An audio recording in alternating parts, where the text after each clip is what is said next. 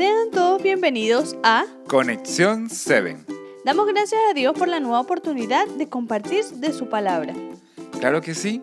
¿Sabes? Hoy hablaremos sobre el capítulo más corto de todo el libro de Jeremías.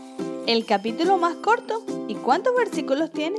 Este capítulo solo tiene cinco versículos, pero tiene un aprendizaje muy importante para nosotros. ¿Y qué mensaje trae para nosotros hoy?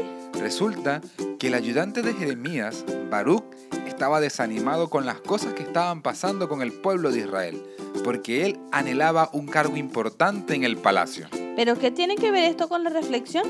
Bueno, resulta que Dios le dijo a Baruch por medio de Jeremías lo siguiente. Por favor, lee Jeremías 45:5. Ok, dice. ¿Y tú buscas para ti grandezas?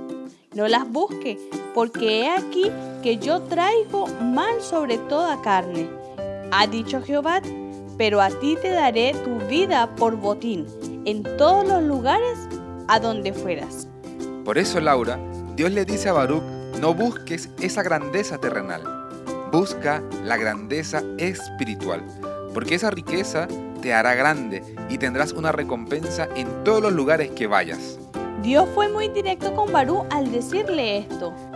Es que sabes, Laura, este es un muy buen consejo que nosotros debemos aprender, porque a veces queremos grandeza y gloria terrenal, y eso no está mal, pero para ese entonces no valía la pena, porque Dios tenía pensado traer destrucción sobre Israel, y eso de nada valdría.